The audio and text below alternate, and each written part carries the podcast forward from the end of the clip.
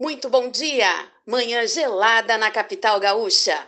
Hoje vamos abordar um tema muito importante: escola e aprendizagem. Uma pesquisa realizada pela Fundação Roberto Marinho que apresenta quais obstáculos do jovem em relação à aprendizagem e como ele aprende melhor.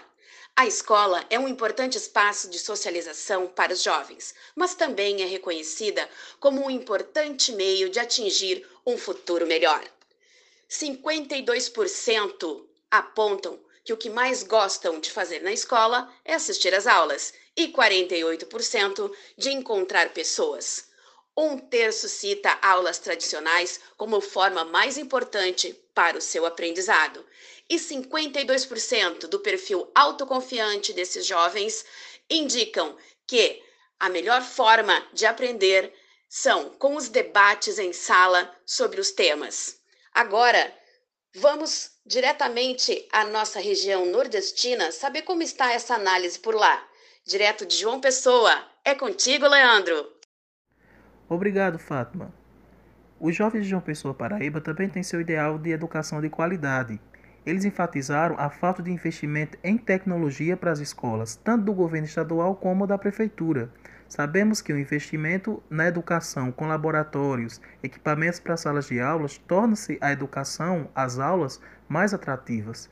O professor deve ser o professor mediador, né, sabendo utilizar essas ferramentas com maestria e promovendo uma boa educação, mais inclusiva e interativa. Voltamos para o estúdio com Fátima. A importância da interação para os jovens está muito relacionada à escuta e participação. 78% desses jovens indicam que um dos maiores obstáculos ao aprendizado é a zoeira dos alunos nas salas. Os conflitos entre os alunos e entre os jovens e professores afetam o clima escolar e sensação de pertencimento à escola.